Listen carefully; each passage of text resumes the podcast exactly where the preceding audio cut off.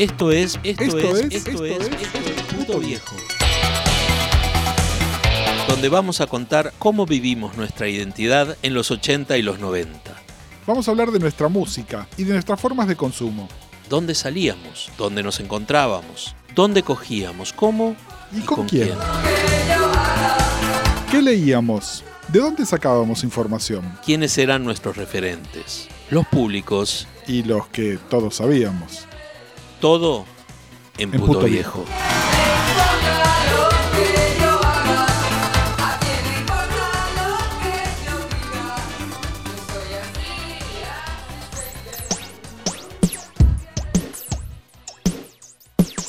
Bienvenidos a Puto Viejo, el espacio del Baído dedicado a nosotros, los putos viejos. Yo soy, como siempre, el puto viejo Gustavo Casals y me acompaña.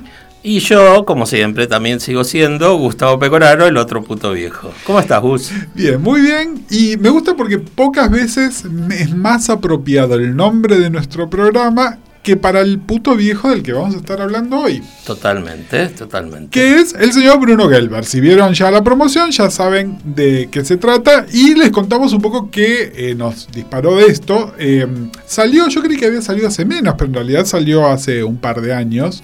Eh, un, no es una biografía, ¿no? Es como... Es como una larga entrevista. alguien me dijo que es un retrato. Eh, Exacto. Un retrato de, Bruno Gelber hecho por Leila Guerrero. Eh, la periodista Leila Guerrero tuvo un acercamiento a Bruno, aparentemente iba a ser como para hacerle una entrevista nada más, y ella después pasa medio como a formar parte del círculo íntimo de Bruno, y bueno, de eso salió un libro. A mí me llegó porque una paciente me lo comentó, enseguida le dije a Peco, ¿sabes qué? Está esto. Y en realidad vamos acá un poco a esto. Yo entiendo que para alguna gente joven no queda claro quién es y qué significa Bruno Gelber. Lo conocen por ahí por los memes, ¿no? Lo conocen porque... Sí, por el, meme de, un programa de televisión que lo ridiculiza. Sí, o, por ese que parece eh, Dilma Rousseff, ¿no? Ese tipo de cosas. El tema es que Bruno Gelber, más allá de, y ahora vamos a hablar, ¿no? Es uno de esos grandes de la música eh, al nivel de, aunque él se haga el modesto, de Marta Argerich, ¿no? una de esas personas que están reconocidas internacionalmente en lo suyo. Pero yo, y, acá es donde quería empezar la conversación, y por ahí antes de hablar de lo que aprendimos del libro también, Bruno Gelber es una figura de la cultura popular argentina desde hace mucho tiempo. ¿No? Sí, bueno, él es una. Primero que es pianista desde muy joven y luego que es un pianista, como vos decís, eh, reconocido por la crítica como de los grandes pianistas del siglo.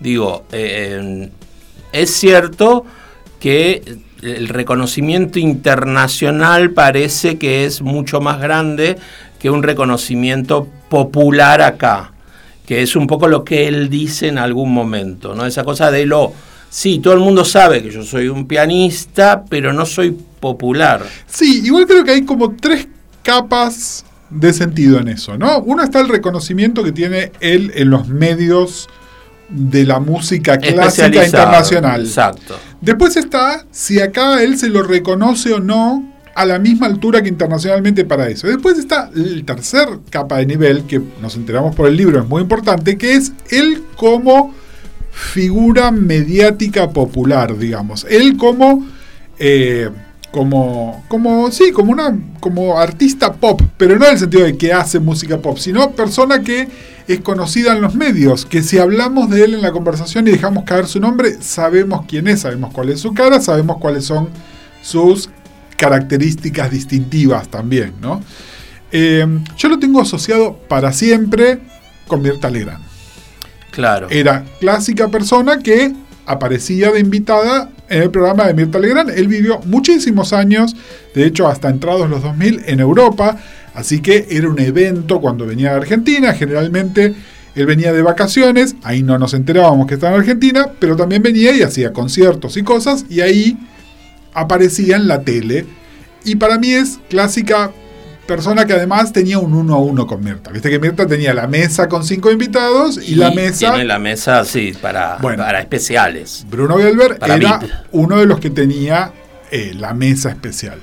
Y claro, eh, un tipo, un recontramaricón, eh, siempre, durante décadas, tácitamente. ¿no? Es decir, no se hablaba de ese tema. Se hablaba de su éxito, se hablaba de su riqueza, se hablaba de las personas con las que él se codiaba. Él podía tirar algunas opiniones, opiniones de vieja marica que nosotros por ahí en privado podemos estar compartiendo también, sobre otras personas de su medio u otros medios, pero nunca se mencionaban las palabras gay, homosexual, puto, no, ni por parte de las personas que lo estaban entrevistando, ni por él mismo. Claro, bueno, tuvimos un... se cayó algo, el espíritu de Bruno. El espíritu de Bruno este, apareció, pero bueno, seguimos. Vos sabés que una de las cosas que, que a mí me... que yo también asocio, tiene que ver con esto de esos putos o esos maricones entre 70 y 80 muy famosos, ¿no? que podemos nombrar varios, mm. que nunca dijeron que todo el mundo sabe que son maricones, pero que nunca dijeron ni mostraron entre comillas, esta cosa que, ¿no? Su vida privada. Que no había, no había absolutamente ninguna duda, ¿no? Estoy pensando en Jorge Luz. Sí, hablemos de los que están muertos, mejor antes de que. Jorge, Jorge Barreiro. Jorge Barreiro. Eh, eh, Norberto Suárez. Osvaldo Pacheco. Osvaldo Pacheco. Em, eh, ¿Cómo se llamaba? Bueno, Alberto Massini. O sea, un montón de, de, galanes, además, o de actores como de teatro y televisión. pero Acá está, el tema también. los que hacían de galanes, los que eran actores no de comedia, y por eso hablo de Jorge Luz, ¿no? Que era mm. un comediante que además un comediante que logró como una segunda o tercera ola de popularidad, ya de viejo, haciendo drag junto a Porcel, ¿no? Con, sus personajes de La Tote la Porota y qué sé yo. Eh, por hacer comedia se le perdonaban cosas. Es decir, Jorge Luz podía ser un maricón porque hacía comedia, mientras que Jorge Barreiro no lo podía hacer porque tenía que ser el galán de una película, no novela, lo que sí, el padre de Andrea, de Andrea del Boca. Andrea del Boca. El tema es... Eh, bueno, dos. Roberto Suárez también. Andrea Andrea madre. Eh, a lo que voy es, Bruno Gelber eh, estaba en una zona rara también. Porque a lo que voy es que era como inimputable. No, porque además hay otro tema que no estamos diciendo, es Bruno Gelber vive con una discapacidad muy importante desde su infancia por haber sufrido polio. Exacto. Eh, y entonces es un gran talento y además una persona que vive con una discapacidad y es como que eso le daba una gran impunidad. Entonces él, en los años 80, ¿no? Donde no se hablaban de esas cosas y mucho menos en la celebrity, él podía aparecer recontramariconeando y nadie se lo cuestionaba. Digamos, él tenía como todas las chapas que él podía hacer lo que quisiera, mientras que a otras personas por ahí no se le permitía. Sí, cuando, y cuando decimos, digo para, para quienes no saben de qué estamos hablando, cuando decimos recontramariconeando es totalmente maquillado vestido eh, de, extravagante. extravagante, porque ni siquiera era elegante formal. Claro, sí, no es que estaba de frac como para tocar el piano. O sea, no era el extremo de Liberace, pero tenía su toque, ¿no? De, de, glamour eh, maricón este, y totalmente maquillado, totalmente con el cepelo. A partir de cierto momento, claramente con su cara intervenida quirúrgicamente o, cosméticamente de diversas maneras. Eh, pero bueno, nunca se hablaba de todo este tema, sí de lo que se hablaba y se hablaba mucho, y es otra narrativa de la que hemos hablado mil veces acá, de su mamá y de la presencia de su mamá. Eh, de hecho, él tiene una hermana y tiene un padre también, pero la presencia, la presencia siempre fue su mamá. De hecho, en el libro Leila eh, refiere mucho a algo que después yo me acordé que había visto, que es una, entrevista, una larga entrevista que le habían hecho a la madre en el programa Mónica Presenta. Eh, nada, como la madre del genio también. Eh, su mamá que vivió hasta viejísima, se murió bastante adelante y nunca me queda claro si él tuvo, más allá del duelo, ¿no? Y de que ahora la tiene medio como, como que tiene un altar a su mamá, nunca me quedó del todo claro si él tuvo como una especie de liberación después de eso. ¿no? Como, como si no relajó de alguna manera eso. Porque un poco la sensación que me da, y creo que en realidad tiene que ver con el desconocimiento previo, es que es una persona que está muy cómoda con sí misma. A mí también me pareció ¿No? Una persona que está... A mí me parece que no le importa nada. Exactamente. No tiene ningún filtro y sabe que ya no, no le importa. Que a ver, ese filtro te lo dan muchas cosas. Primero, ser de las top 20 personas en tu rubro, obviamente te permite eso. Eh, la vejez te da eso también, ¿no? Total. Y en el caso de los putos, muchas veces que se muera esa figura que te estaba observando por encima del, del hombro toda tu vida, como puede ser tu mamá, en algunos casos es tu papá o un tío o un hermano o lo que sea, yo creo que también. Sí, también hay una cosa que, bueno, la madre era pianista también, hay como un legado, ¿no? Ahí. La madre era pianista, compartieron el mismo profesor, de música. Que parece que era tremendo. Que terrible, que es Escaramuza, que también fue el profesor de Marta Argerich, ¿no? Es mm. una de esas figuras que de nuevo también tiene una una importancia y un brillo propio terrible. Em, y después, yo la imagen que tenía, por eso te decía también que lo noté como más relajado, es que, y de nuevo, estamos hablando de cuando yo lo veía muy chico, la entrevista de Mónica Presenta de haber sido en el año 80, 81, yo tenía 10, 11 años. Eh, los programas de Mirta que me acuerdo son de los 80, es decir, yo todavía tenía menos de 20. Y de lo que me acuerdo muy presente es que me daba como una persona muy engreída, ¿no? Como muy pagado de sí mismo, ¿no? Era el maestro internacional que bajaba de las nubes. Y la imagen que me llevo del libro es bastante diferente. Es decir, él es el maestro internacional que bajaba de las nubes, él rico y famoso y se codió con esa, pero también una persona como que maneja otros códigos también. Sí, a, a mí me parece que hablar de él eh, el libro ayuda mucho a construir, a terminar de construir una imagen sobre él. Sí. ¿No? Porque, bueno, también hay una cosa que tenemos que, poner en esta discusión. El tipo además tiene una situación económica privilegiada, medio como que no sé cuánto ahorró. Claro, no sabemos qué tanto. Porque, sí, exacto. A ver, uno de los motivos por los cuales está viviendo en la Argentina, él vivió en París. En París y, después en Mónaco, exacto. Ahora está viviendo en Buenos Aires, en el barrio de Once, en una, una propiedad que es única en, la Argentina, les diría, pero más allá de eso, vive en Once, digamos, ¿no? En, el edificio ese maravilloso, no me acuerdo cómo se llama, la calle eh, eh, en Perón. Perón, de la calle Perón. El tema es, él antes eh, vivía en Mónaco, es decir, claramente, obvio, el costo de vida en Buenos Aires es mucho menor. Eh, por ahí despilfarró la plata, no lo sabemos. También es un tipo que si quiere puede hacer una gira de conciertos y, recuperar, ¿no? Eh, también puede ser que por una cuestión melancólica, nostálgica, haya decidido que sus últimos días se pasan acá. Recuerden, es una persona que este año cumple 80, años. Cumplió, ¿no? Porque es en marzo. Ah. Cumplió ya 80 años, ¿no? Así que... Es una persona grande. Con conciencia de que está grande. Exacto. Eh, y qué bueno, toma esas decisiones. Yo te voy a contar una anécdota que tengo súper presente, que también, esto que te decía, que era como medio engreído. No sé si te acordás del programa que tenía en televisión eh, Carlos Percevale. Mm, fines, fines de los 80, principios de los sí, algo me acuerdo, que era como raro. Eh, era raro, era raro, Percevale también, otra de esas personas, él sí está fuera del closet y qué sé yo, y también tenía como una impunidad muy especial que le daba a ser rico y amigo de las mm. celebrities. Eh, pero en un momento en el cual Gasalla de ciertas cosas no hablaba, Perciabale era como más desparpajo. Eh, y me acuerdo que en un programa lo tiene de invitado a Bruno Gelber y además lo iba a hacer tocar una pieza en el piano, ¿no? Entonces lo hace pasar y tenemos este piano hermoso que nos prestó la casa no sé cuánto, que es un piano Yamaha, ¿no? Que es una, marca muy importante de pianos, no son los que usan los músicos clásicos. Claro. ¿no?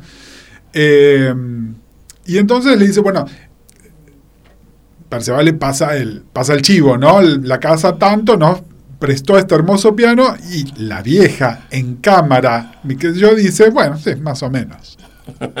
no me acuerdo de eso. Como diciendo este piano de mierda. Tremenda. Además, eh, las dos bravísimas. Las dos bravísimas. Las dos bravísimas. Este, y bueno, no sé si habría alguna factura ahí entre medio.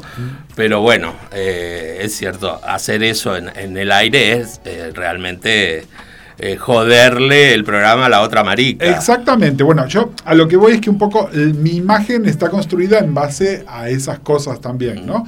Y después medio como que le perdí el rastro también. Entiendo que hay una, una versión más, eh, más nueva de él, digamos, ¿no? Que, que tuvo eh, que apareció en los medios y qué sé yo en los últimos 20 años a las cuales yo no le di bola también, pero porque por desconexión mía con, programas de chimentos y con otros tipo de cosas. Pero entonces ahí es mi sorpresa también, ¿no? Donde me lo encuentro eh, como una persona mucho más contemporánea. Eh, esto que vos decís, ¿no? Un puto viejo de 80 años que nosotros podríamos conocer. ¿no? Que, no, por, ahí no lo conoceríamos por rico y por talentoso, pero sí pero por ahí sí, pero por ahí sí, alguno, qué sé yo. Pero vos sabés lo que a mí me impresionó, que no parece de 80. A mí me parece que toda su jovialidad y todo esto que él... Porque él se mantiene activo eh, relativamente, tuvo una... tuvo... Bueno, tuvo un accidente después de, muchos años después, no hace tanto. Un accidente eh, en la mano, donde en se, la se lastimó. Algo que, imagínense, ¿no? Alguien que. Su mano. las manos del pianista, ¿no? Una de esas cosas que se aseguran por millones. Exacto. Y después, además, tiene esta cosa de que, bueno, lamentablemente. Eh, su, entre su edad y la fragilidad que le quedó en la pierna, se ha caído, se ha quebrado de nuevo. Y, y, bueno, pero igual amén de eso, a mí me pareció, pero por eso te decía que el libro termina de construirme una imagen de él, ¿no? Eh, me pareció em, que es un tipo eh, que, eh, viste que todo el tipo repite esto de conocía, no, ¿cómo es que dice? nobleza, palacio, pa, pa, pa, pa, pa, pa, pero de repente vos ves que, no, digo que tenga una vida austera, porque no sé, pero es medio como, como, como raro en el, en el consumo, en sus gastos habituales, ¿no? Que eso está muy bien en el libro con esos dos personajes. Entonces, espera, acá, acá, es donde tenemos que es... Eh, ¿Qué dice sirvientas? No se puede decir personajes. Sí. Eh, tenemos que sacar un poco de... Em, pensar también en la, en la anunciación, ¿no? Usar un poquitito de herramientas semióticas, porque a mí cuando te decía, me presentan este libro, eh, me lo escribieron como un poco cruel. Ok. Eh, es decir, una manera de leer el libro es Bruno se muestra de esta manera y otra cosa es la autora lo quiere bajar de un pedestal. a mí no me dio por ese lado. A mí me parece que ella es... Ella es... es em, ella queda en shock con él para mí. Porque en principio, yo había leído una, una nota, una breve nota de promoción del libro. De promoción del libro y me había resultado súper interesante. A mí me parece que ella es muy respetuosa y que creo que ella em, quedó en shock ante tamaña figura como desbalanceada, ¿no? Esta cosa de vivir en París, vivir en Mónaco y después, ¿no? Que él diga, a mí no me importa el barrio, vivo acá, etcétera.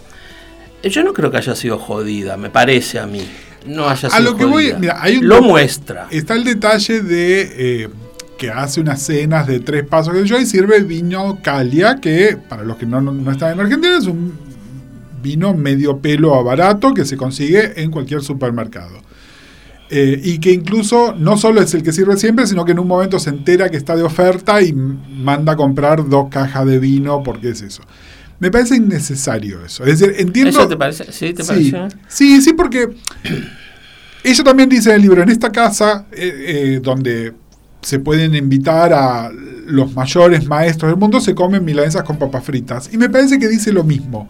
Una cosa dice: Bruno tiene gustos sencillos milanesa con papas fritas. Y la otra dice, Bruno es medio amarrete, compra vino en el chino. ¿Es medio amarrete o no tiene plata?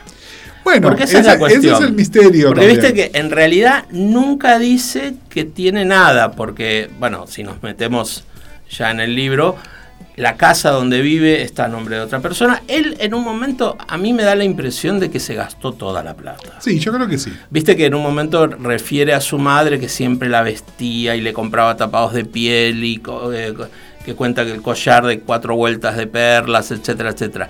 Para mí, eh, yo, yo creo que no... No sé, me, me dejas pensando sobre el tema de, de la mirada de, de la autora sobre, el, sobre si es amarrete o no. Yo creo que un tipo que, que él en un momento refiere a que le gusta, le gusta el foie gras, no sé qué, no le gustan las mollejas, dice, bueno, Sí, sí. eh, hace un- como una cosa. Eh, no, si, tu- si tuviera el dinero lo haría. O sea, ot- otra cosa que, que- que demuestra eso es que en un momento ella re- cuenta de la casa, que parece un museo, no sé qué, que está un poquito destartalada por algunos lados, etcétera, o esa cosa que siempre es, eh, toman sopa, ¿no? Que es No, pero eso. Yo creo que toman sopa porque les gusta la sopa. Es decir, como el primer plato es sopa. sopa. No, a ver, y, y vayamos un poco al, al tema más pertinente acá también. Recién vos, Gus, decías, eh, su casa está a nombre de otra persona y algo que yo no sabía si me iba a encontrar en el libro y que de hecho las primeras 100 páginas está tácito hasta que pasa a ser explícito, que es, Bruno, ¿se identifica como puto? Bueno, la respuesta es sí Sí, sí. vive abiertamente eso. Eh, da a entender una cosa más bisexual, o por lo menos que de muy, Sí, muy de joven, joven, muy, muy sí. joven tuvo relaciones con mujeres. Ahora es como un esteta, digamos. Eh, alguien que se ha dado los gustos, es decir, viviendo joven y solo en París, debe haberse dado los gustos que quería. Tuvo relaciones largas. eh, de una en particular se va como contando un poquitito más de detalles. También hay un trabajo más de periodista de Leila que va a averiguar también quién era este futbolista con el cual él tuvo una relación, ¿no? Y todo eso. Eh, y me pareció re interesante también, porque creo que hay algo en la secuencialidad, como cuenta Leila el libro, donde ella primero se está ganando su confianza, en esa confianza hay pronombres neutros y hay un montón de cosas que no se dicen, y después cuando él ya considera que ella es parte de su círculo de confianza, se habla abiertamente de todo esto. Y bueno, está eh, este personaje eh, Esteban. Esteban que eh, vive con él y Debe es ser el- un chongazo. debe ser un chongazo que ya está grande también, 50, cincuentón. ma- eh, abiertamente gay, porque lo Sí, dice. sí, y, y que están en un acuerdo no de pareja, Mm. porque de hecho hablan de la vida sentimental de Esteban por fuera de la pareja. Nada, eh, creo que es parte de eso de rodearse de cosas bellas y claramente deben ser muy amigos. Y hay algo muy pragmático de Bruno que es, eh, yo no quiero que este departamento le quede a mis sobrinos, así que se lo dejo a Esteban. ¿no? Y está a nombre de él. Y si yo mañana tengo un infarto o me atropella un colectivo, eh, nadie tiene que hacer ningún papel de nada porque ya está así. Pero bueno, es, es, este, es, es raro, es fuerte. Después a Esteban se le dedica un párrafo a- a- en la- los tres cuartos finales del libro donde cuenta un poquitito más sobre él Sí, incluso ella la entrevista, va Sí, entrevistando a, a sus- distintas personas. Después está el sí. secretario también, José Galazo, ¿no? Que, que bueno, que es como el que pobre sufre porque... Es el que se lo banca, pero sea- bueno, es el que cobra un sueldo también, ¿no? También, sí, sí, sí. Y, y- y es el que, bueno, de, de hecho conoce eh, el mundo también por él, ¿no? Porque, o sea, en realidad, por eso yo te decía que para mí es un tipo que eh, hoy, con 80 años, debe estar en una situación donde, bueno, yo ya viví, yo ya hice todo lo que quise hacer, ya me moví, yo no sé qué. Tiene 80 años, o sea, convengamos que sentarte, a- a- aunque te vayas en avión, a una gira en primera clase, Es un de es, una- es un cansancio muy grande. Este, Recordemos, es una persona que además tiene una discapacidad motriz muy importante, Muy importante ahora. y que lo pone en una situación de mucha fragilidad. Entonces, de hecho, adentro de su casa se maneja en silla de ruedas. ¿no? Exacto. En Eh, algunos momentos en silla y de cuando ruedas. no lo hace es porque tiene un pequeño momento de vanidad. Y de hecho es Jorge que lo tiene que llevar hasta el piano cuando hacen un concierto, porque él entra caminando al escenario, pero no puede caminar solo, se tiene que apoyar en, en una persona que, que lo está haciendo. Exactamente. Es, es es muy importante la figura de esa especie de secretario que es como un escudero eh, que total y que es el que le planifica todo. Hay, eh, en el libro en un momento dice, eh, es- bueno, Le- Leila lo entrevista a él y, y- y dice, cuando llegamos a un hotel, Bruno lo que hace es se pone a estudiar. Yo tengo que hacer todo el Todo resto. lo demás. sí. Bueno, también habla muy bien de, de, de Gelber, ¿no? Porque estar donde está no es de casualidad. No, no, eh, creo que hay algo sobre eh, el arte del pianista que está súper bien, ¿no? Está bárbaro, Eh, eso sí. La dedicación que él le pone eh, hasta el día de hoy, eh, la dedicación que pone como docente de piano también. Eh, no, en ese sentido me parece que el libro es hiper respetuoso de su figura. Después hay una cosa interesante también que es que él considera que Marta Argerich es un genio Eso es bárbaro. y él no.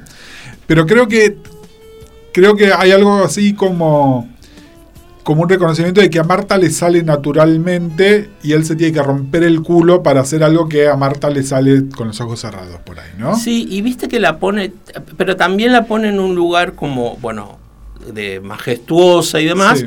Pero friki. Sí, sí, sí. Friki, ¿no? Que con, con no sé qué, bueno, también con, con- con algunas costumbres como muy friki, de Bueno, soledad y bla. El, el tema del. Vieron que siempre les damos una guía de lectura. Hay un documental que hizo la hija de Marta.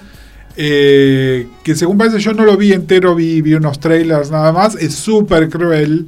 Eh, alguien me dijo, es como que Marta compensó por todas las atrocidades que le hizo a la hija diciéndole, bueno, hacete, ganá fama y prestigio y algo de plata destruyéndome en público, ¿no? Una, Sí, una igual de- después le va a quedar la herencia. Obvio, obvio que sí. Este, no, y después es divertido, eh, y yo creo que ahí hay, hay- bueno, volviendo al tema de, de él como marica, ¿no? Viste que en la novela él recibe a gente que son como... eh, Como sus satélites, ¿no? Sí, son como, como el servi eh, como, a ver, como la gente que le provee cosas, el chico de la farmacia, el no Sí. sé qué, y él mariconea de una manera... Ah, sí, lo, lo que haríamos nosotros, ¿entendés? O sea, Cuando totalmente. viene, viene, viene el chongo del delivery y está bueno y le haces un chiste de doble sentido. Con Pero imaginémonos nosotras este, con la pierna mal andando en silla de ruedas, con esa casa y no sé qué, pa, pa, pa. O sea, viene el de la farmacia, viene el chongo de no sé qué, y le decís. Y a mí lo que me, me- lo que me gustó es la complicidad que tiene el otro. En ningún momento se muestran. No he visto ningún caso de homo-odio Sí, en esa en esa pequeña corte que tiene él, ¿no? O sea, eh, todos dicen que es muy vanidoso, que es muy exigente, que tiene muy Sí. carácter, pero nadie dice este Bueno. viejo puto de mierda, no sí, qué. igual creo que ahí hay, hay, una, hay que tener una conversación sobre clasismo, Bueno, sí. ¿no? El- lo que dice la canción de Soda Stereo, ¿no? Sí. Lo, que, lo que para abajo, lo que para arriba es excéntrico, para abajo es ridiculez, ¿no? Sí. Y entonces él, como es, él debe ser el mejor cliente de esa farmacia. Y tiene las propinas. Exactamente, tiene impunidad para hacer y decir cosas. Y después está la otra cosa que también es, eh, más allá de eso, es un tipo muy agradable, es un tipo muy generoso, porque la gente que está en sus buenas es súper generoso. Los invita a comer a su casa, los invita a comer afuera, les hace regalos No, se que, invita a viajar. que muchos dicen regalos que son demasiado extravagantes y que se sienten incómodos, incluso para eso.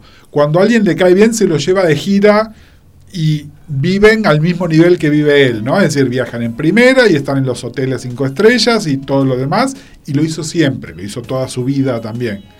Este, nada, me parece, es- es- eso está bien, y así también, por eso también es que por ahí nos quedamos con la idea de despilfarro de la plata, ¿no? Sí, a mí me- hay, hay un par de, de- de- de- de comentarios ahí, lo que dice la hermana, ¿no? De que y el, el- mejor dicho, más que lo que dice la hermana, lo que dice el cuñado. Sí, Yo lo amo. nos llevó a Monte Carlo, nos llevó acá, nos llevó allá. Claro, el cuñado. Sí, este, bueno. no sé qué pensará. No, lo que pasa es que el cuñado no tiene todo el bagaje que tiene la hermana. Claro. La hermana en realidad tiene facturas pendientes con la madre. Claro, Con la madre que- la hermana también iba a ser, bueno, pero, pero la madre claramente hizo favoritismo. Él ahora es muy despectivo con su hermana. Muy, Sí, sí, muy, no muy despectivo con su hermana.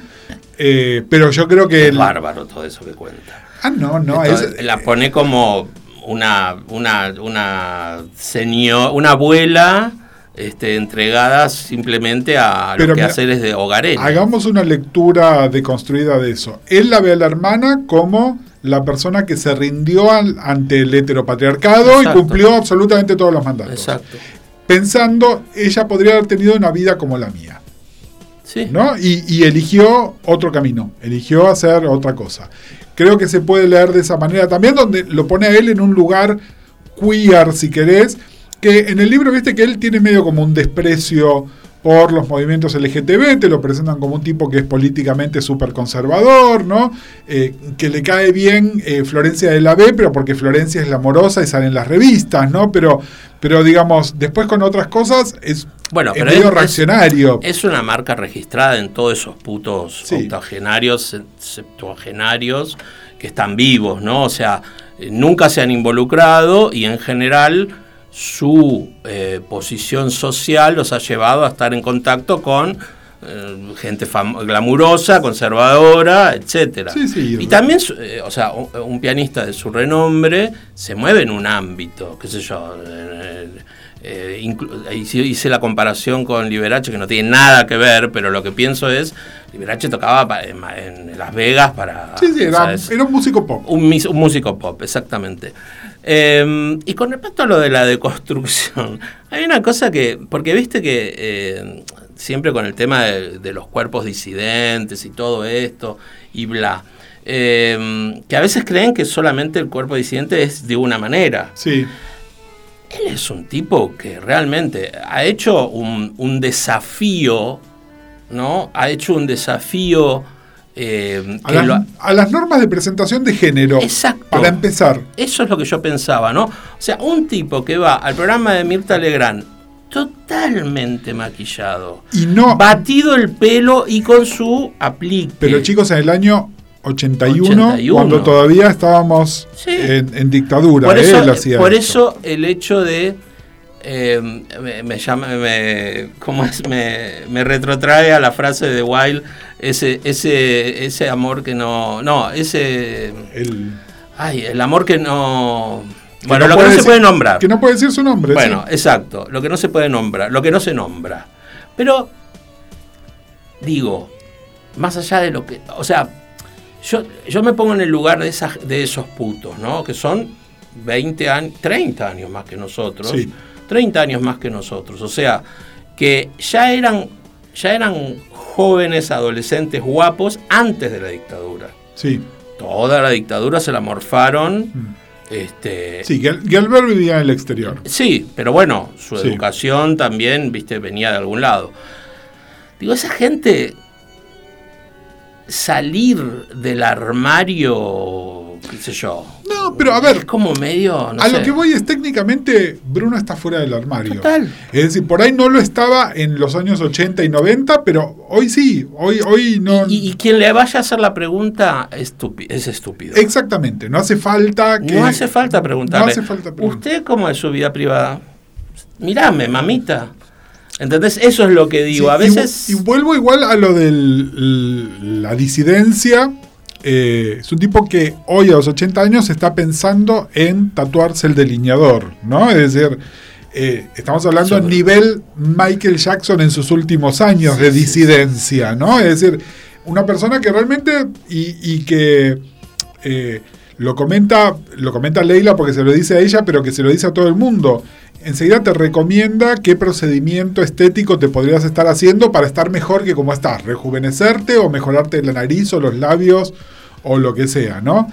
Eh, y que, por supuesto, te lo dice que él también lo hace y que de hecho se podría haber hecho más de lo que se hizo, eh, pero que también como que le da un poco de miedo, ¿no? Que, que me parece Yo como hasta súper lógico. Yo creo que es un tipo que cuando se ve, cuando se muestra, eh, al público, o en la intimidad, digo, en, una cena y eso, él se gusta. Sí, y de hecho, y, te dice claramente que no le gusta, que es su pierna, su pierna que está en, no está en condiciones, que es estéticamente distinta que el resto de su cuerpo y que entonces tiene que tener mucha confianza y mucha intimidad para animarse a mostrarla. Eh, pero eh, como que lo tiene súper claro, ¿entendés? No es que no le gusta que está un poco gordito, no le gusta que eh, su cuerpo esté medio feminizado. No, no le gusta que esa pierna no responda como tendría que responder. Exactamente, o no, o no te recibiría nunca en pijama, como dice en un momento. Hmm. Pero después él no oculta todo esto que hace de su expresión.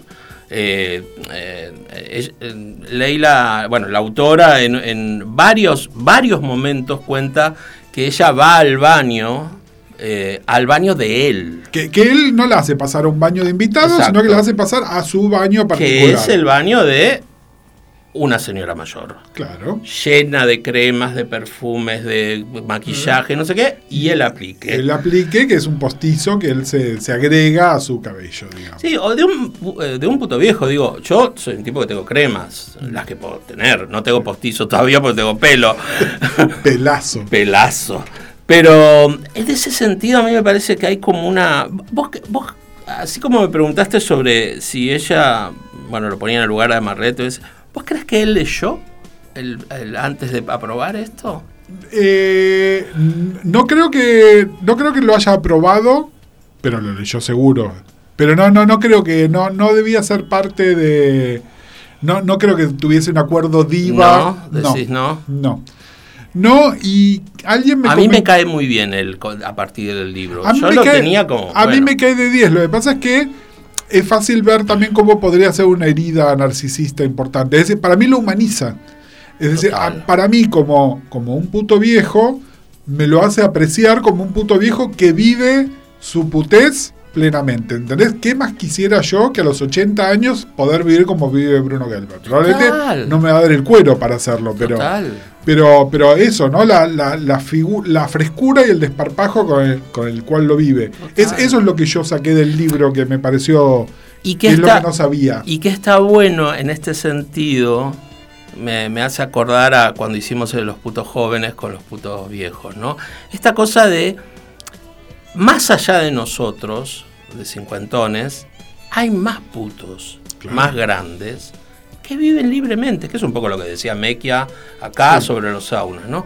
Que es un mundo totalmente desconocido para los putos jóvenes. Sí.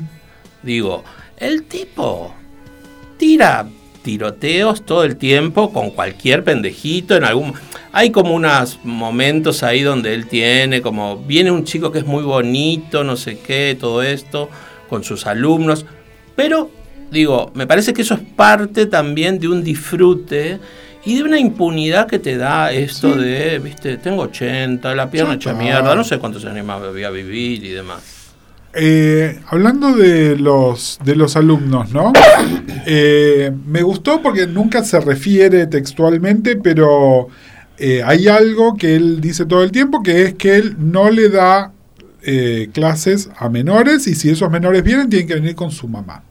Me parece de una autoconciencia, porque ¿sabes qué blanco fácil sería para que venga un pendejo y diga el profesor Gelber me tocó y sacarle plata, él, yo no sé si tuvo alguna mala experiencia o conoce colegas que tuvieron malas experiencias, pero a él eso no le va a pasar. La persona que va ahí tiene más de 18 años y si no, hay una señora presente todo el tiempo.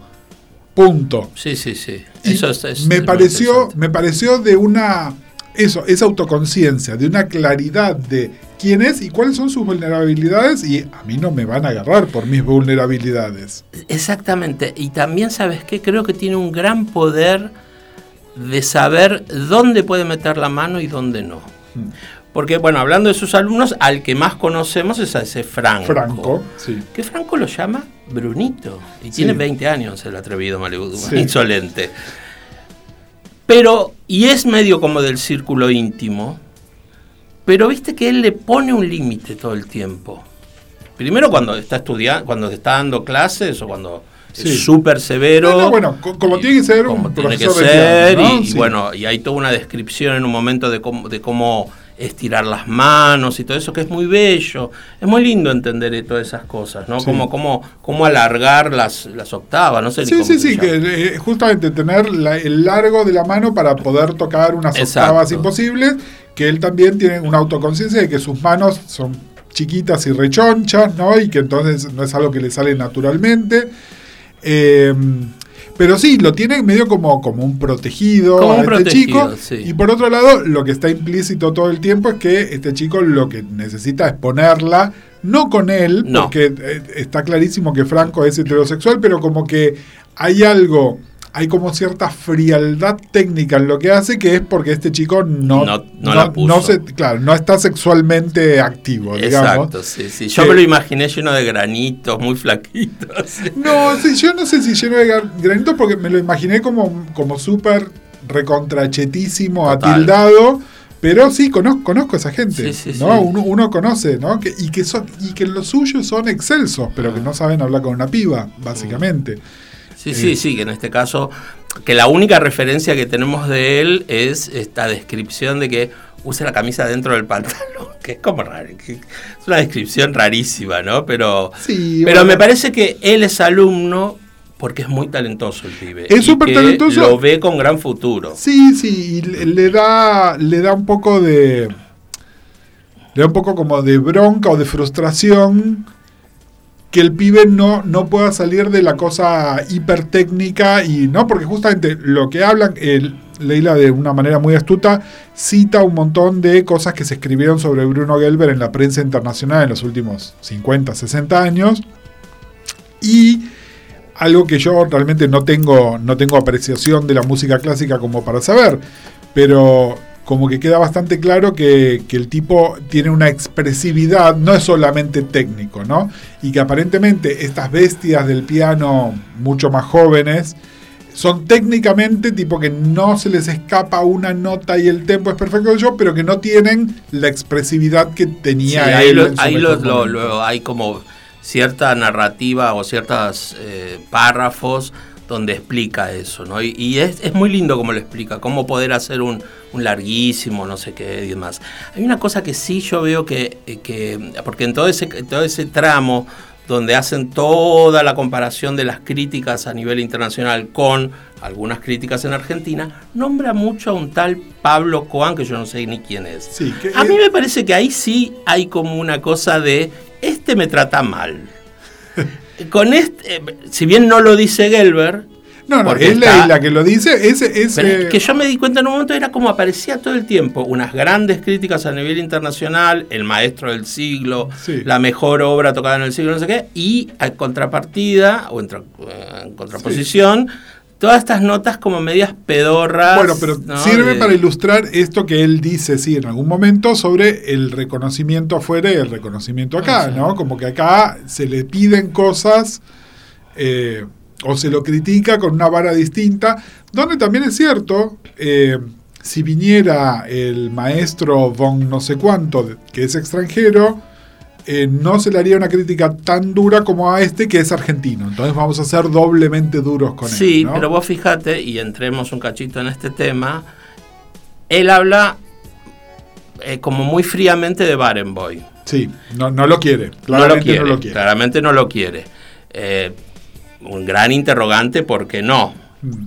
Yo calculo, sospecho por, por puto viejo que puede ser que haya por una cuestión de nada, de homo, odio o ironía o algo así. No, lo sé. ¿Es divismo? No, eh, ¿Vos decís que es divismo? Porque... Sí, y también está. Viste que está todo el tema de, la mujer muerta, de sí, que, yo, que en un momento lo nombran y como que él se quiere distanciar de eso, ¿no? Porque él... Eh, sí, porque es como medio polémico. Porque además el, lanzamiento internacional de Bruno es al mismo tiempo que Jacqueline, que era que, eh, que era esta chelista, ¿no? Eh, y como que entonces ellos sean contemporáneos y él la conocía a ella, y ahí hay como una capa más, ¿no? Como que ponerle que ella le caía bien y entonces Barenboim le cae mal. nunca queda claro. Nunca queda claro. Es decir, pero digamos, como que las tres grandes figuras de la música clásica argentina que están vivas son Barenboim, Argerich. Marta Argerich. Y él y a Marta la adora. Sí, sí, sí, sí. Y. Con está. Barenboim habla muy fríamente. Ah, habla ahí, ¿no? Sí. Y, mm, y lo que te es, como, como vos decías, ¿no? Y a Barenboim acá es como Intocable. intocable. Intocable. Bueno, y entonces ahí sí yo quiero poner un poco la cuestión de, bueno, Barenboim es un, un heterosexual, ¿no? Que trabaja por la unión entre Israel y Palestina, que tiene... Y el otro es un... es un puto viejo. Un puto que Y- se maquilla. Y claramente, si ustedes van y buscan las grandes publicaciones de música clásica, en los medios internacionales se los pone al mismo nivel. al mismo nivel. Al sí, mismo sí, sí. nivel. Es decir, no se, no se discute eso. Mm. Bueno, yo creo que ahí Yo, hay algo. yo no tengo conocimientos eh, de la música clásica como, como para decir quién es mejor que quién, porque No, de no, ninguna no. manera, ¿no? Pero a mí me parece que ahí hay un poco. Y también con lo de Marta Argerich, ¿no? Porque ella en el fondo también tiene, es una cosa como media deconstruida, ¿no? Porque es una mujer que se, se casó un montón de veces, tuvo hijos, pero no le importa un carajo la familia. Le se va, hace cosas, hace Sí, como sí, cosas como, muy. es como que su talento tiene que hablar por ella. Y todo lo demás es a ustedes que les importa. Exacto. Que creo que es un poco también lo que hace Bruno, ¿no? Mm. En cambio, lo otro es soy la Dalit de la paz. Claro. ¿no? Y en- A ver, no con esto vamos a juzgar a, a Baremon, porque no, No, no. Pero hay como un, un- un respetable y un. y un puto y una mujer.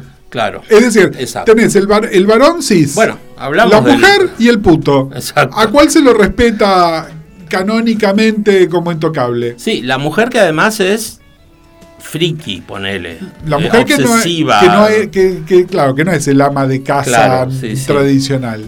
No, me parece que eso está clarísimo. Eso es bueno. Eh. Hablemos un poquito de Norma y Juana. Que a mí me- son, yo en un momento me las confundía, porque viste que Sí. por momentos es, es- es- es raro. Pero yo me las hacía.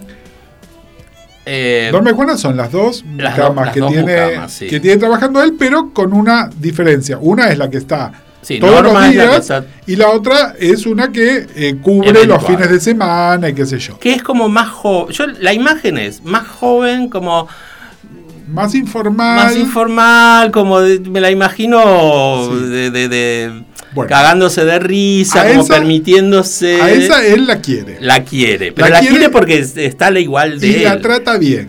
Y a Sí. la otra. ay, A la otra no. Pero con la otra tiene, él la maltrata y ella le tira un shade Todo constante todo el tiempo, todo el tiempo. Por otro lado, debe ser muy difícil eh, trabajar para él y a él le debe costar mucho conseguir gente que le sea tan fiel, ¿no? Él como debe- él, como Jorge Debe Galazo. ser insoportable. Entonces, sabe también atesorar a esta gente.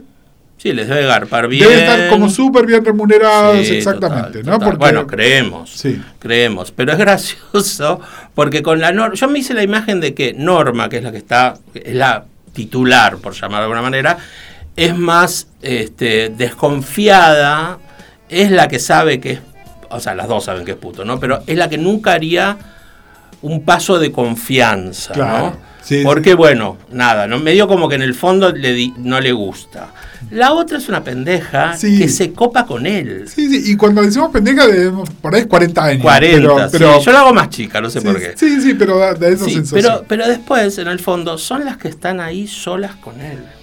Todo el día, todo el día. Algo que no sabemos es, que no se cuenta en el libro, es cómo involucra todas esas dificultades motrices que él tiene a la hora del baño, Sí, este, a la hora de levantarse de la cama, eh, no sé, no se levanta maquillado. no, no, no. Eh, hay, hay un-. Hay sí, sí, un- una persona pública y una persona en la intimidad que Y que ellas mantienen el secreto. Total. Eso es. Y entonces él debe. ellas y Esteban, Y Esteban, Jorge, sí, sí, sí, es decir, to- todo su círculo. Sí, sí. Y después, no sé si viste las entrevistas que le hacen a las personas con las que él se relaciona, que también hablan de una persona pública nada más, ¿no? Es el Bruno que nos lleva a comer, el Bruno que nos lleva de viaje y bla, bla, bla. Este, es la, la perlita sobre Gino Bogani es, es Ay, por divertida. favor, contala, contala, contala. porque- No, no, a Bueno. ver, eh, Eran amigos. sí, supongo que siguen Siguen siéndolo. siendo. Nada, me gusta porque Gino Bogani es a otro que algún día alguien tendría que hacerle un libro y tendríamos que hacerle un puto Un viejo puto también, viejo. ¿no? Porque también otro que... ¿Sabes de quién fue amante? ¿De quién? De uno que tuvimos invitado acá. ¡Ah! Y dice que Gino fue maravilloso, muy atento y demás. Uno que habló de San Francisco. Uh, vayan, archivo. Archivo, chicas. Vayan archivo. archivo. Todas tenemos un pasado. No, dice que nada, que, que es bárbaro, que su casa es increíble y que él es un, es un dandy. Es un dandy. eh, Y que tiene un cuerpazo. Un cuerpazo. Eh, no, bueno, en realidad no hay mucha anécdota, simplemente que justamente la casa es su casa atelier, que es ahí en la calle Rodríguez Peña, todos, donde estaba la tienda de él, siempre hemos pasado por ahí, que nada, que tiene cosas de diva, ¿no? Con los horarios y qué sé yo, pero por otro lado, amoroso en todo lo que dice, y creo que también una de esas personas que cultivan una imagen de frivolidad, pero que es como una especie de gran escudo también, ¿no? Es, si no te conozco y no sos parte de mi círculo, ves la frivolidad nada más, después la intimidad es otra cosa, Sí, sí, sí. ¿no? El- que, que es interesante, pero es una linda intersección, ¿no? Es decir, claro, estos dos, estos dos viejos putos tienen que ser amigos. Amigos, sí, yo me imagino como una agenda de chongos. Yo me imagino eso, no sé. Compartida. Una agenda de chicos, de Hay- hay- chongos, hay un- de chicos y de no tan chicos. porque- Hay un Excel. No, bueno, viste que él no sabe usar... Él no sabe usar la computadora. tiene- bueno, eso contémoslo porque es muy maravilloso. Él es fan total de Laura Hidalgo, que era Sí. una actriz argentina, muy famosa, que sería contemporánea a Mirta Legrand, pero bueno, Pero vieron que eh, Nada. el, el- el equi- el equivalente a ser fanático de Judy Garland o de Bueno. Liza o de Madonna o de Britney, él lo tiene con Laura Hidalgo. con Laura Hidalgo, que google- googleenla, era hermosa y demás. Entonces él, como no maneja la tecnología, este, bueno, eh, no le gusta, tiene dos agendas. Agendas en papel. En papel. Y entonces una, es- una es la Laura Hidalgo corta. No, y, grande. La Laura- grande y, la- la y chica, la chica. Y la chica, exacto. Entonces, en la chica es como más de cotidiana. La, la, la, grande es como. que no la vemos y no la menciona, es decir, se sabe que existe, sabe pero que debe hay. ser donde está, por ejemplo, la fecha de un concierto, Exacto. ¿no? Es decir, es- esas cosas. Pero si te voy a voy a tomar el té con vos, estás en la Laura de algo en la Laura Hidalgo chica. Qué brutal eso. Y que después tiene cuadros de ella por toda la por casa. toda la casa, es decir, eh, adoración de diva absoluta por Laura Hidalgo, que de nuevo, si el libro no fuera tan claro con el hecho de que él es gay y él no lo dijera tan claramente, ese sería como el dato más revelador de todos, ¿no? Es tipo, bueno, sí, esa adoración por la diva es absolutísima. Eh, pero bueno, sí, es cierto que es, medio- es fóbico con la tecnología, de hecho tiene hasta un celular eh, viejo y que apenas lo usa y este, Que hace mucho. Eso me acordé. ¿Te acuerdas cuando charlamos con, con Iván? Con, eh, con Iván, con Jan, eh, que hicimos el, el eh, sí, puto el viejo. puto de- viejo, el, el anterior a este. el anterior a este, que hablábamos de los teléfonos fijos. ¿Y quién era la única que llevaba el teléfono fijo? Yo. La Peco. Bueno, y esta también habla todo el tiempo con el teléfono. ¿Le gusta el teléfono fijo? Le gusta, le gusta hablar por teléfono y bueno, sí. y sí, Y en, habla. es- y en eso estamos más cerca de Bruno que... Totalmente. Que de, que de, no sé, de, que del Dipi. el Dipi por poner a alguien.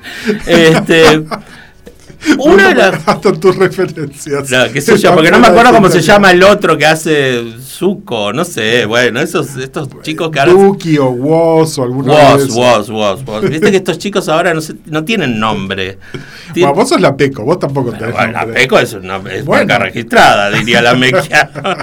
sí, pero la Peco tiene como una forma, una, un principio y un final. ¿Vos qué es? Bueno, no, no- seas vieja chota. No, y pero qué vieja chota. Ojalá venga y eh, rompamos la cuarentena juntos. Perdón. Este, no, bueno, y después una cosa que me gustó mucho eh, con respecto a la Argentina, que él, ¿no? Esta vuelta a la Argentina, comprar esa casa y no sé qué. ¿Viste cuando hace referencia a la gira nacional que hizo? Que él hace un comentario sobre lo popular, volvimos a lo, lo otro, Sí. ¿no? Lo popular y que él no se siente popular acá, que él le gustaría ser como un cantante popular. No es que le gustaría ser, le gustaría ser conocido como un cantante Sí. popular. O sea, vos decís en un, en un, en un ámbito, los Pimpinela, y más o menos lo conocen. Pero también Hay, anécdotas ¿eh? de, gente que lo, lo idolatra. Me pasa que por ahí no lo suficiente. Mm. Hablando de gente que lo idolatra, me encantan las anécdotas de los fans psicóticos que tiene. Ay, por favor, sí. Que entiendo que le pasa a todos los músicos, sean populares, clásicos. Tremenda. Algunos son un poco. La alemana esa que lo. Bueno, a ver. Eh, John Lennon, Selena, los mataron supuestos fans, ¿no? Es decir, existen y son peligrosos. Eh, sí, totalmente, es, así. Y de hecho, él medio que era así con Laura Hidalgo, ¿no? Que la conoce en persona y le invita a su casa y la llamó por teléfono que le pasaron terceros. Es decir, él puede entender al fan psicótico porque, oh, mamita, si él, él era fan psicótico con recursos, que es mucho más peligroso. Bueno, nada, el tema es, eh, si no saben quién es Bruno Gelber o si lo conocen por las fotos nada más, sepan eh, que es una de esas personas eh, vivas que nos han representado en todo el mundo, que es de los mejores en lo suyo. es, es el tipo que queremos que nos represente como modelo de ser un puto. Y por ahí, en otra época, no, y hoy tenemos que empezar a pensarlo de otra manera. Es un puto viejo que vivió su vida como se le cantó, eh, y que lo sigue haciendo a los 80 años. Sí, no, o sea, no, no hay una... la idea de este, de este episodio de Puto Viejo no es decir, bueno, Bruno Gelber, el ejemplo, no sé qué. Es decir, es otra forma de puto viejo que existe. Exactamente, pero que tampoco es, es decir, más allá de sus ideas eh, político-económicas. Más allá de eso. Es un puto fuera del closet y que vive a pleno y que no oculta nada, que es una cosa de visibilidad que estamos reclamando todo el tiempo y que personas 70 años más jóvenes que él todavía a veces no manejan. Exactamente. Entonces... y, lo hemos, y lo hemos visto que hay, hay gente de, que tiene 30 años que no puede ni se anima a decir que tiene un novio y medio como que lo dice de pasada. Exactamente, porque se lo tienen que sacar con sacacorcho. Exactamente, y eso es, una, eso es una cosa que la verdad que también es una forma de violencia, pero también se entiende por qué no lo dicen, sí. ¿no? porque están expuestas a este tipo de violencia. Y le súper recomendamos el libro de Leila, porque más allá de que el personaje... Se llama Opus Gelber. Se llama Opus Gelber, es... Eh, yo lo leí en un día y medio. No, yo llevo un poquito, yo a mí me llevo un poquito más, pero, pero, pero es. Es, decir, no, es uno de esos libros que uno quiere, quiere saber qué, qué pasa después. Así que, sí, y además otra cosa, escuchen algo total, Total, usen, usen, las redes. En Spotify hay un montón de cosas. Y en YouTube van a ver eh, videos. tocando, veanlo tocando, es impresionante. Y si van a YouTube, vean alguna de sus presentaciones en televisión a lo largo de los años. Pongan Bruno Gelber más Mirta Legrand y lo van a encontrar en los 70, en los 80, en los 90, en los 2000, ¿no? Además, como para ver una evolución, según parece, está peleadísimo con Mirta. Está peleadísimo con Mirta, no lo dice por qué. Nunca se aclara por qué. Nunca se aclara, él es muy caballero en ese sentido, pero parece que le debe haber hecho una muy fea, porque, bueno, nada. Nada, en lista negra. Lista negra. No está ni en la, ni en la larga, ni en la grande, ni en la chica Laura Hidalgo. Bueno, si nos están escuchando eh, con el hashtag puto viejo en todas las redes, aparte de seguirnos la charla y todo eso, cuéntenos, aparte de Bruno Gelber, ¿qué otros de estos putardos clásicos les gustaría que le dediquemos acá un poco de espacio? Porque nosotros tenemos como nuestras ideas y algunos a veces con Peco decimos, pero a alguien le va a interesar. Bueno, cuéntenos a ver qué, les parece. Y la idea no es sacar del armario a nadie. No, ¿eh? no, no, no, Los que no lo dicen, ya está.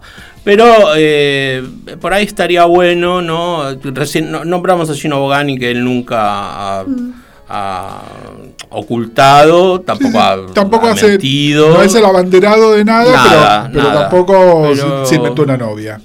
no, jamás. O sea, bueno, eh, ahí está lo, bueno, ¿no? De este, de este rescate de estas figuras, ¿no? Porque hay un montón de putos que no pudieron y hay un montón de que no, no quieren, pero no se inventan una novia. Total, total.